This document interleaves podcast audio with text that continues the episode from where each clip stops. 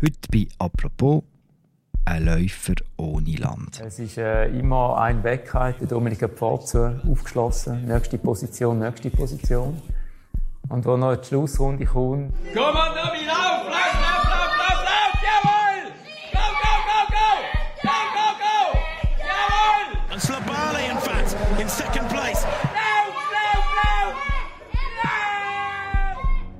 Dominik Globalo aus Abtwil im Kanton St. Gallen ist einer der besten Läufer auf der ganzen Welt.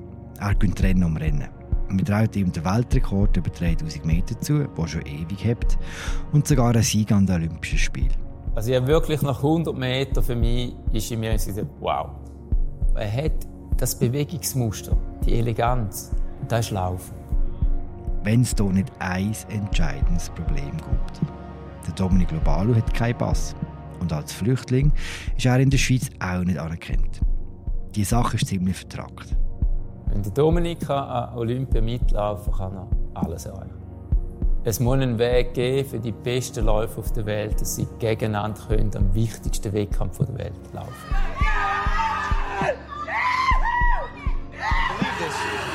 That's a, a transformation from Labaloo. It's the fastest time in the world this year.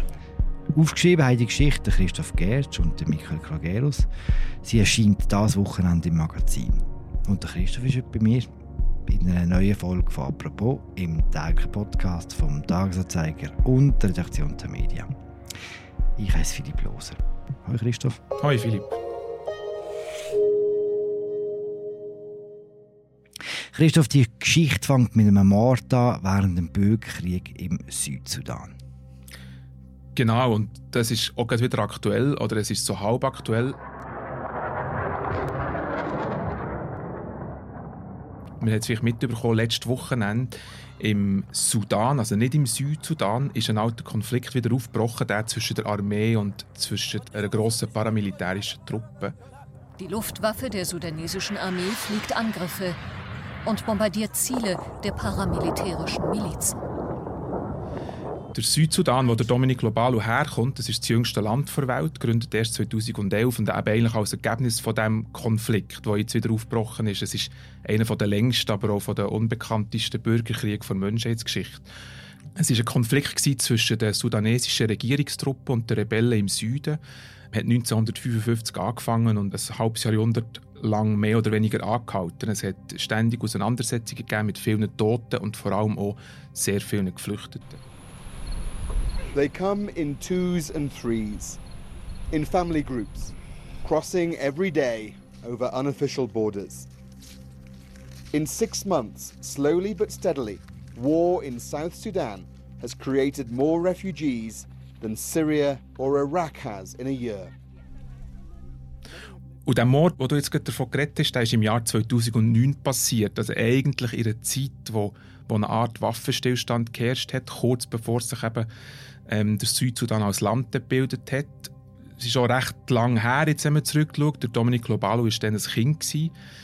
Aber nach allem, was man weiß, hat der Konflikt nicht direkt einen Zusammenhang mit dem, mit dem Krieg, sondern war eher ein Kampf um Weideland für die Rinder.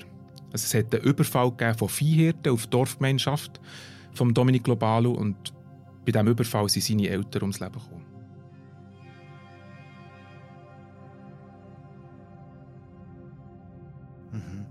Er selbst weiss nicht mehr so viel von diesem Überfall, oder?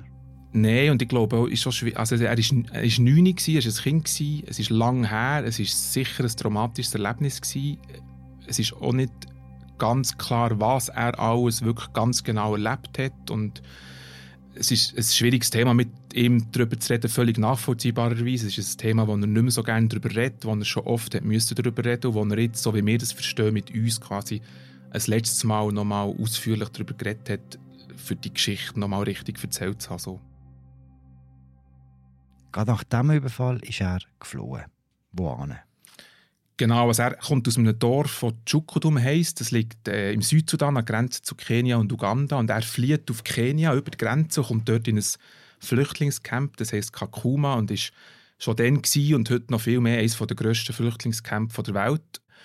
Wird ein bisschen darauf ab, wahrscheinlich ein paar Monate später, so genau weiss er das auch nicht mehr, von einer NGO aufgegriffen und kommt in ein Waisenhaus in, in Nairobi, das ist die Hauptstadt von Kenia. Dort ist auch die nächste Zeit, ziemlich genau acht Jahre später, der Lobaro durch sehr gerne Rennen, wiederentdeckt. Genau, er, er nimmt an einem Wettkampf teil von seiner Schule und ist, wie er uns erzählt, nach dem Rennen noch, noch ganz außer Atem, wo, wo ein Trainer oder ein Mann auf ihn zukommt. Er weiß in dem Moment noch nicht, äh, dass das ein Trainer ist und der Mann fragt ihn, ob er Südsudanes sei.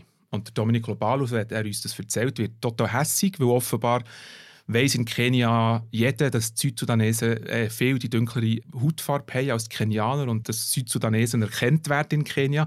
Er wird hässig und lässt sich das irgendwie anmerken, aber der Trainer der wiederum tut gar nichts dergleichen und fragt nachher und erzählt so von sich und sagt, willst du mal zu mir trainieren in mein Team? Was ist das für ein Team? Das ist eben nicht irgendein Team und es ist auch nicht irgendein Trainer, den er dort angesprochen hat. Es ist das Athlete Refugee Team, heißt das, also das Flüchtlingsteam. Das gibt es zu dem Zeitpunkt, wir sind jetzt da im Jahr 2016, wo er entdeckt wird, das gibt es zu dem Zeitpunkt seit zwei Jahren, das Team. Und das ist gegründet worden, damit Sportlerinnen und Sportler, die nach, jetzt in dem Fall, die nach Kenia geflüchtet sind, aus den umliegenden Ländern, gleich eine Startmöglichkeit haben für internationale Meisterschaft. Und das ist jetzt da, wo wir vielleicht, vielleicht müssen wir da irgendwie zuerst mal ein bisschen Klammer auftun. Wenn man flüchtet und Sportlerin oder Sportler ist, hat man häufig ein grosses Problem. Man kann nicht mehr für das Land starten, wo man herkommt, oder häufig nicht mehr, weil man ja aus irgendeinem Grund geflüchtet ist. Und man kann aber auch nicht für das Land starten, wo man, wo man hergeflüchtet ist, also für das Ankunftsland, weil man von dort natürlich noch keinen Pass hat. Also man ist quasi zwischen Stuhl und Bank. Jetzt sind das natürlich alle Geflüchteten, aber für Sportlerinnen und Sportler kommt halt eben quasi kommt eben halt die Besonderheit dazu, dass wenn sie an internationalen Meisterschaften teilnehmen und auch das Zeug dazu haben, dass sie das nicht können, weil sie keinen Pass haben. So. Und so geht es auch an Dominik Globalo im Jahr 2016. Ist nicht gerade das Team der Ausweg aus diesem Dilemma, das du jetzt gerade skizziert hast? Ganz genau. Sondern das Flüchtlingsteam wäre genau die Lösung für solche Fälle. Und das ist quasi auch der Traum, den der Dominic Globalo in diesem Moment hat oder irgendwie erfahrt, dass er diesen Traum überhaupt könnte haben. Also im Herbst 2016 lernt er das Team kennen, fängt dort an zu trainieren und das ist ein paar Monate nachdem das erste Mal in der Geschichte der Olympischen Spiele überhaupt das Flüchtlingsteam an den Olympischen Spielen teilgenommen hat. Das war damals in Rio de Janeiro. Und er trifft dort in Nairobi, oder ein bisschen außerhalb von Nairobi ist das Camp von diesem Team. Er trifft dort auf Sportlerinnen und Sportler, die gerade in Rio de Janeiro waren. Unter anderem auch solche aus dem Südsudan. Und fängt auch an zu träumen von Olympischen Spielen und ist tatsächlich ziemlich gut. Wir haben lange mit einem Trainer geredet, der ihn damals betreut hat in diesem Camp. Und er vergeht ziemlich viel Zeit. Drei Jahre später, das ist im, im Frühling 2019, nimmt er mit, mit dem Team am 10-Kilometer-Lauf in Genf teil, also in der Schweiz. Er gewinnt und fliegt am Tag drauf oder zwei Tage später, aber nicht wie geplant, mit dem Team zurück auf Kenia, sondern verlässt am Morgen das Hotel, also läuft davon, ohne irgendjemandem etwas zu sagen irrt offenbar zuerst der Genf, übernachtet in einer Notschlafstelle, bekommt über Western Union von einem Freund in London Geld geschickt, kann sich das Zugbillett kaufen, kommt auf Wallach und stellt dort einen Asylantrag. Also zum zweiten Mal in seinem Leben flieht er. Warum macht er das? Das ist wirklich eine schwierige Geschichte zum Rekonstruieren und auch schwierig zum Erzählen. Wir haben mit vielen Leuten geredet, die, die ein Zeitchen Teil waren von diesem Team, auch mit Leuten, die das Team ein Zeitchen begleitet haben. Und es, und es gibt noch eine Recherche vom Magazin Time, die ist aus dem Jahr 2019, die ein Licht ins Dunkel bringt. Es geht eigentlich im Kern darum, dass in diesem Team offenbar vieles nicht so gelaufen ist, es hätte laufen Es hat für das Team extrem viel Unterstützung von uns. Also es hat Sponsoren gegeben, unter anderem der Schweizer Schuhhersteller On. Ähm, das UNHCR hat das Team unterstützt, ähm, der Internationale Leichtathletikverband hat unterstützt, es ist Geld geflossen. Aber offenbar haben die Athletinnen und Athleten von dem Geld kaum etwas gesehen oder gar nichts gesehen. Also sie haben nicht genug zu essen bekommen, sie haben keine gute Unterkunft gehabt und vor allem ganz konkretes Preisgeld, das sie gewonnen haben an ihren, an ihren Rennen, ist auch nicht bis zu ihnen gekommen, ist immer irgendwie zurückgehalten worden. Vor dem Dominik Globalo haben sich schon andere Athletinnen und Athleten abgesetzt von diesem Team, haben Auslandreisen vom Team genutzt, um davon zu kommen. Und eigentlich alle immer mit der gleichen Begründung. Also sie haben gesagt, sie haben das Gefühl, dass sie vom Team ausgenutzt werden. Dass zwar die Idee gut sei, aber dass es nicht irgendwie gut umgesetzt ist. So. Beim Dominik Globalo kommt dann noch dazu, im Jahr 2019, eben kurz bevor er sich der in der Schweiz absetzt, dass es in seiner Familie zu einem weiteren Todesfall kommt. Er hat vier Schwestern, die sie im Südsudan bleiben im Moment, wo er geflüchtet ist. Und die jüngste von ihnen, sie ist auch jünger als er, stirbt Anfang 2019. Der Kontakt in Südsudan ist sporadisch, das Handynetz dort ist auch schlecht oder es gibt gar keins. Aber er erfährt von dem Tod und macht sich extreme Vorwürfe. Er ist halt der, der Mann in der Familie, der, der letzte Mann in der Familie. Er hat es über die Grenzen geschafft. Er macht sich Vorwürfe, dass er so lange schon in Kenia ist und noch immer nicht irgendwie Geld verdient oder Geld, das er vielleicht seine Familie oder seine Schwestern, die zurückgeblieben sind, könnte unterstützen Und nimmt sich jetzt quasi vor, dass er das ändern will. Und er verdient ja Geld, wenn man so will, Preisgeld, aber es kommt nicht bis zu ihm. Und er denkt sich halt, das sollte in Zukunft eigentlich anders sein. Also ist von Anfang an klar, dass er in der Schweiz auch will rennen Ich glaube, das steht außer Frage, ja. Und wie macht er das denn? Das ist jetzt irgendwie der Moment, wo die Geschichte so eine fast wundersame Wendung nimmt. Also er kommt jetzt von Valoach auf Giasso und von Giasso kommt er in ein Flüchtlingsheim in Bühl im Kanton St. Gallen. Das ist in Toggenburg, ziemlich weit ab vom Schuss. Und dort trifft er auf einen Mitarbeiter von dem, von dem Integrationszentrum, von dem Flüchtlingsheim und erzählt ihm irgendwann nach einer Zeit, dass er, dass er gerne würde Und der Mitarbeiter nimmt irgendwann das Telefon in die Hand, beziehungsweise googelt zuerst nach irgendeinem Laufverein und stößt auf einen LC Brühl in St. Gallen und irgendwie zufälligerweise auf den Markus Hagmann, auf den Trainer von, einer Trainingsgruppe dort und läutet dem an und sagt, er hätte hier einen, ich laufen und wo sage wenn er nicht laufen kann, dann ist er nicht glücklich. Ich bin der Markus Hagmann und bin der Trainer von Dominik Globalo. Die allererste Erinnerung ist das Telefon von seinem Betreuer im Integrationszentrum am Morgen um 10 als ich mit der Schulklasse unterwegs war, wo er sagt, schauen Sie, da ist einer, der will laufen. Was ist der Markus Hagmann für ein Typ? In vielerlei Hinsicht das Gegenteil von Dominik Globalo. Also er ist Familienvater, er ist Oberstufenlehrer, er ist mehrfacher Schweizer Meister, er ist ein ambitionierter Läufer selber, aber er ist heute einfach ein Feierabendtrainer, quasi, kann man sagen. Und dann treffen sie sich zum ersten Mal. Ja, es ist eben so, im Rückblick erzählt sich das alles so leicht oder so schön, aber wenn du als Trainer einen Anruf bekommst, du, da ist einer, der laufen will, und der Markus Hagmann denkt, eigentlich habe ich ja genug zu tun, aber will auch nicht, er sagt so, will auch nicht, hat auch nicht ein Unmensch sein und sagt natürlich, der soll halt mal kommen was noch gar nicht so leicht ist, weil das Ennetbühl eben sehr, sehr weit weg ist, wenn man nicht irgendwie ein Auto hat, was natürlich der Dominik Globalo nicht hat. Und der äh, läuft dann zur Busstation, hockt sich in den Bus, fährt mit dem Zug weiter und kommt nach zwei Stunden an dem Trainingsort an, von dem LC Brühl, und trifft dort auf Markus Hagmann. Ich bin Dominik Loknyomo Lobalo. He just tell the guy, if the guy wanted to run, just direct him to come to our trap. And the guy now, he dragged me, so I took the bus. So I reached to the place uh, where I met him. Then we started training. Nach der ewigen Anfahrt treffen sie sich zum ersten Mal, da ist das erste Training und das läuft recht gut. Der Trainer, Markus Hagmann, sagt, der hat's. Was meint er mit dem? ja, das haben wir uns, haben wir uns auch probiert äh, zu erklären. Wir sind nicht der Laufexperte, das hat er auch gewusst oder hat es unseren Blicken angemerkt. Er hat sich dann gleich uns angenommen, uns das probiert zu erklären. Also habe wirklich nach 100 Metern für mich ist in mir gesagt, wow. Er hat das Bewegungsmuster, die Eleganz, das, das feine Aufkommen auf dem Boden und, und sich gerade wegbewegen, so gazellenhaft. Das ist da, wo ihn von Anfang an unterschieden hat gegenüber einem, einem Hobbyläufer, wo, wo halt auf, auf dem Teer klebt, wo, wo träge ist, wo das ist Laufen. Ich finde, es bleibt bis zum Schluss etwas Geheimnisvolles, etwas Zauberhaftes. Es ist irgendwie auch eine schöne Seite vom Sport, dass man das nicht immer alles kann ganz genau erklären und auseinandernehmen kann. Stimmt natürlich auch nicht ganz. Also es, es geht auch um ganz nackte Zahlen letztlich. Also wenn man es auf einen Kern reduzieren will, dass der hat ähm, kann man jetzt noch vielleicht noch sagen, dass das Leute, die sich schon lange mit dem Sport äh, beschäftigen, das vielleicht erkennen und jetzt Leute wie ich vielleicht ein weniger. Letztlich geht es um einen Begriff namens Bodenkontaktzeit. der Begriff beschreibt eigentlich den Moment oder die Zeitdauer, wo die Füße auf dem Boden verweilen, bis sie sich wieder vom Boden wegstoßen.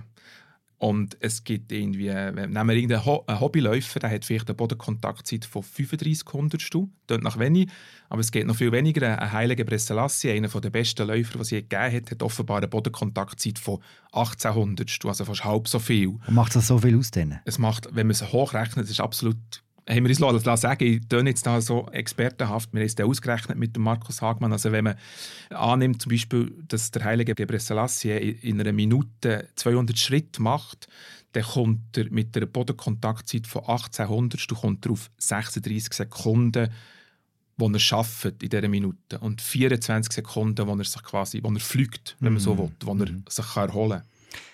Und bei einem normalen Mensch?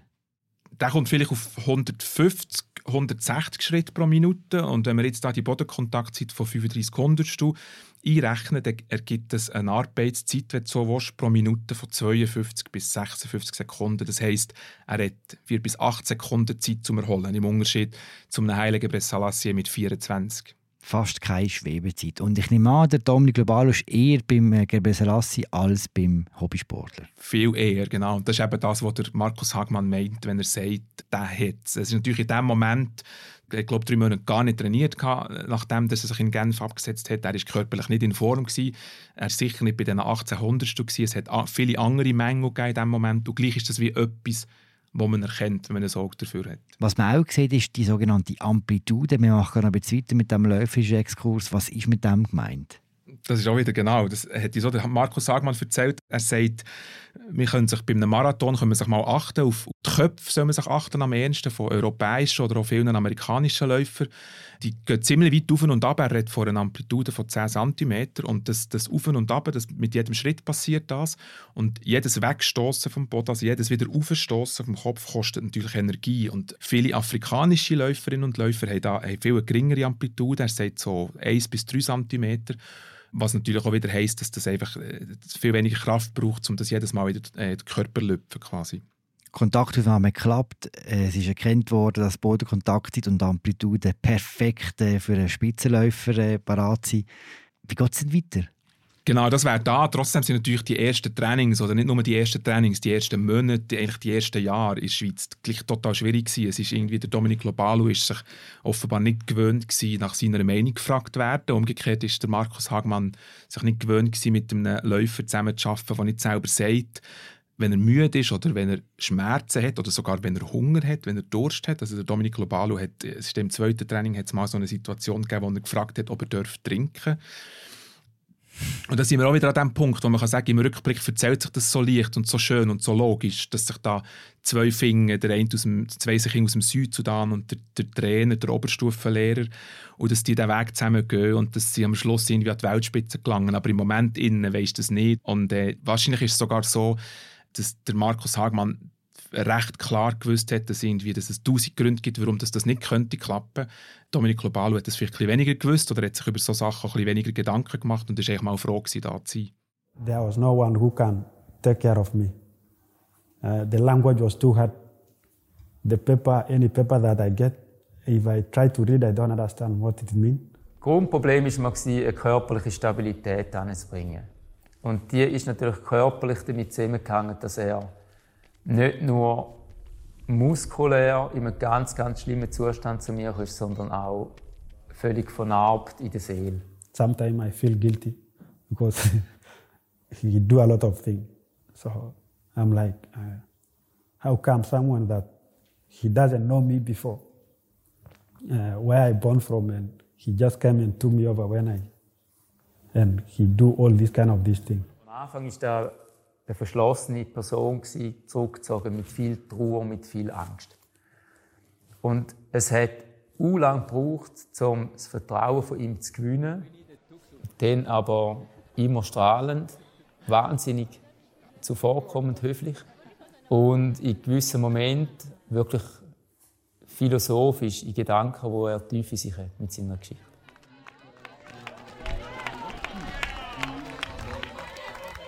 Dominik, relax, relax, gut, Dominik. Trotz all diesen tausend Gründen, warum es nicht klappen könnte, hat es trotzdem geklappt. Vor einem Jahr hat der Dominik Global die ersten Rennen bestritten und das recht erfolgreich. Genau, zu dem Zeitpunkt war er drei Jahre, ziemlich genau drei Jahre in der Schweiz und hat zum ersten Mal überhaupt von der Behörde die Erlaubnis bekommen, ins Ausland zu reisen, für an einem Wettkampf teilzunehmen dank Freunden von Markus Hagmann, wo, wo in der internationalen Leichtathletik gut vernetzt ist, also vor allem die Sportmanagerin Janine Geigel hat dort viel geholfen, hat er Dominik Lobalu eine Startgelegenheit bekommen am Diamond League Meeting in Stockholm. Diamond League, für die, die es nicht kennen, das ist eine Leichtathletik-Serie, ein bisschen zu vergleichen vielleicht mit dem Grand Slam-Turnier im Tennis.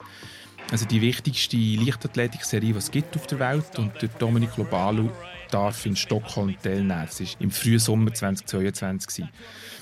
Wer ihn nicht kennt, hat auch nicht auf ihn gewartet dort. Also er wird als grosser Aussenseiter wahrgenommen in diesem 3000 Meter Rennen. Und die, die ihn kennen, haben vielleicht gedacht, das wird jetzt mal so ein Schnuppern bei den Grossen im besten Fall. Irgendwie da, vielleicht haben ein paar auch gedacht, da werde ich ihm jetzt Limiten aufgezeigt, aber nichts ist. Es ist äh, immer ein Weg, der Dominik hat Pforze aufgeschlossen. Nächste Position, nächste Position. Und wo noch die Schlussrunde kommt... Komm on, Domi, lauf, lauf, lauf, lauf, lauf, lauf, jawohl! Go, go, go, go! Go, go, go! Jawohl! And Slabali, in fact, in second place. Lauf, lauf, lauf! Lauf! Believe this. Steve, that's a, a transformation from Labalou. It's the fastest time in the world this year. Also er gewinnt das Rennen, er gewinnt es vor der fast versammelten Weltspitze und das ist nicht etwa das einzige sättige Rennen, das so gut läuft, das geht die ganze Saison weiter.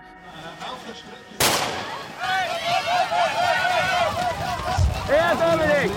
Ja, gut, Dominik, ja, aufwärts, ja, Peri, ja, die, ja, ja, ja, Lobalu ist der Tagessieger der Gewinns in einer Zeit von 28. Er überrascht überall und bekommt ja in Monaco, in Brüssel, am Schluss sogar in Zürich, bei Weltklasse Zürich Startgelegenheit und läuft auch dort immer wieder unter die Besten. In Zürich sogar auf Platz 2 und es ist sogar so, muss man sagen, im Nachhinein wahrscheinlich hat er das Rennen gewonnen. Er hat es nicht gewonnen, weil er, das Rennen hat nicht, in, nicht im Stadion stattgefunden, sondern auf dem 16-Leute-Platz am Vorabend von Weltklasse Zürich. Und dort ist die Runde hat eine andere Länge als die im Stadion und das ist, er hat er irgendwie, er hat es zwar gewusst, aber er hat es im Moment vom Rennen vergessen. Und wo die anderen schon versprintet, hat er immer noch gemeint, es geht noch eine Runde. So. Sportlich läuft es recht gut. Wie läuft es in seinem Asylverfahren? Also sein Asylgesuch ist schon im Sommer 2019, also kurz nachdem er ist angekommen ist, abgelehnt worden. Er ist nicht anerkannt als Flüchtling, aber er ist vorläufig aufgenommen. Und inzwischen hat er aber den Status von einem Arbeitsimmigrant, weil er sich sein Leben, seinen Lebensunterhalt kann, kann selber verdienen als Spitzensportler. Im Moment ist das noch so eine Kurzaufenthaltsbewilligung, aber Anwalt hat gerade, äh, einen Antrag gestellt, dass das in eine ständige Aufenthaltsbewilligung umgewandelt wird. Was er aber nicht hat und auch nie hat, ist eben die Flüchtlingsanerkennung. Wir anerkennen zwar seine Fluchtgründe und schickt ihn aus diesem Grund auch nicht zurück, aber weil er keine individuelle Verfolgung kann geltend machen kann, so heisst das, tut man ihn nicht als Flüchtling anerkennen. Also so geht es den meisten Bürgerkriegsflüchtlingen, die in die Schweiz kommen. In dieser Hinsicht ist die Schweiz, muss man sagen, sehr restriktiv, viel restriktiver als, als viele äh, europäische Länder. Was bedeutet das jetzt genau für seine Sportlerkarriere? Das spielt jetzt eben rein, dass die Schweiz nicht nur in dieser Frage restriktiv ist, sondern auch noch in Sachen Einbürgerung. Also der Dominik Lobalu könnte aller Voraussicht nach frühestens im Jahr 2031 den Schweizer Pass beantragen. Kann bei den Senioren mitmachen? Dann, dann ist seine Karriere gelaufen, ziemlich sicher. Oder einmal, genau, im, im Herbst der Karriere ist er dann angelangt. Das heisst, er kann eigentlich nicht für die Schweiz starten. Er hat den Schweizer Pass nicht. Und für den Südsudan will er und kann er nicht starten, weil seine Eltern dort sind ums Leben gekommen und ihn nichts mit dem Land verbindet, seit er es verlassen hat als Kind. Und eben jetzt die andere Möglichkeit, die es ja noch gäbe, also für das Flüchtlingsteam, für das kann er nicht starten, weil er in der Schweiz, das ist jetzt ein legalistisches Detail, aber es ist eben eins, weil er in der Schweiz nicht als Flüchtling anerkannt ist. Also in einem Flüchtlingsteam kannst du nur starten, wenn du in dem Land, wo du bist, in deinem Ankunftsland als Flüchtling anerkannt ist. Ist eine Spitzfindigkeit, aber für ihn viel mehr als eine Spitzfindigkeit. Und aus all diesen Gründen kann er zwar Diamond League starten, er kann irgendwelche Stadtläufe starten, er könnte auch am, was weiß ich, am Boston-Marathon teilnehmen, aber er kann nicht an internationalen Meisterschaften teilnehmen, an Weltmeisterschaften oder Olympischen Spielen weil du dort musst für ein Land starten und, und, und letztlich muss man halt sagen, klar ist ein Boston-Marathon etwas Bedeutendes, nicht, dass er jetzt schon in Nähe wäre vom Boston-Marathon, aber letztlich der Ort, wo es um die grossen Siege geht, das sind Olympische Spiele und Weltmeisterschaften, dort geht es um die Anerkennung und auch ums Geld letztlich. Warum ist denn der Nationenstatus im Sport so wichtig? weil der Sport von Identifikation und Repräsentation lebt. Das ist schon immer so gewesen. Ich kann mir jetzt sagen, das ist zuerst mal banal. Und wenn man ein bisschen länger darüber nachdenkt, merkt man dann, selbst wenn das von gewissen Ländern vielleicht manchmal schon missbraucht wird, also dass der Sport gebraucht wird, um die Stärke eines Landes zu demonstrieren, um irgendwie die Leistungsfähigkeit zu zeigen, dass es vielleicht fast schon etwas, manchmal etwas Kriegerisches kann haben oder etwas sehr Kämpferisches, würde ich gleich im Grundsatz sagen, das ist jetzt nicht per se etwas Schlechtes, dass man sich mit Sportlerinnen und Sportlern identifiziert und dass man das so in Verbindung setzt mit irgendeiner Herkunft. Aber wenn man in dieser Logik bleiben in dieser Nationenlogik, wie es der Sport ist, dann, dann müsste man auch eine Lösung haben für, für Geflüchtete. Also man, man muss Geflüchteten ein Daheim können geben, eine Art Nation, wo, wo sie dafür stehen können und wo, wo auch andere Geflüchtete sich mit ihnen identifizieren Und das ist ja genau die Überlegung hinter, hinter dem Athlete Refugee Team, hinter dem Flüchtlingsteam.